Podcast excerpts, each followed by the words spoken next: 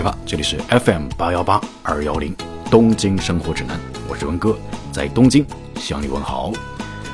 呃，很抱歉让各位等了很久，今天我们的电台正式开通了。呃，那么温哥一直觉得，作为一个成功的电台节目呢，至少要具备三个条件：第一，要有好听的音乐；第二，要有一个不是很令你讨厌的主持人；第三，他要对你有用，要么是帮助你放松心情。要么是帮助你解决实际的问题，那么我希望这三点温哥都可以尽量的去满足。所以呢，温哥这几天也在做一些功课了啊，比如去寻找一些呃录音的设备啊，呃，还有早晨起来啊 练习一下绕口令啊啊。虽然温哥一直是个声音控啊，但是电台这样的形式还是第一次尝试嘛。OK，关于我们节目的定位，呃，我们是要打造第一个专门面向在日华人的网络电台节目，在每一期呢。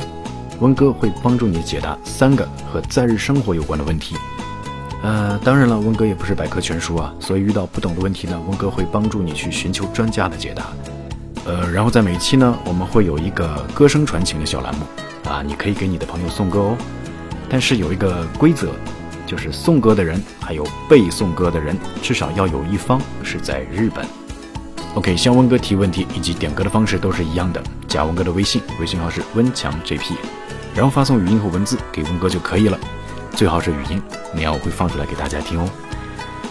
啊，那每一期呢，温哥会随机呃选取三个问题，还有三个点歌啊。当然了，对于那些呃不在日本，但是对日本很感兴趣的朋友们，我们也会有很多精彩的节目送给你，不要错过哦。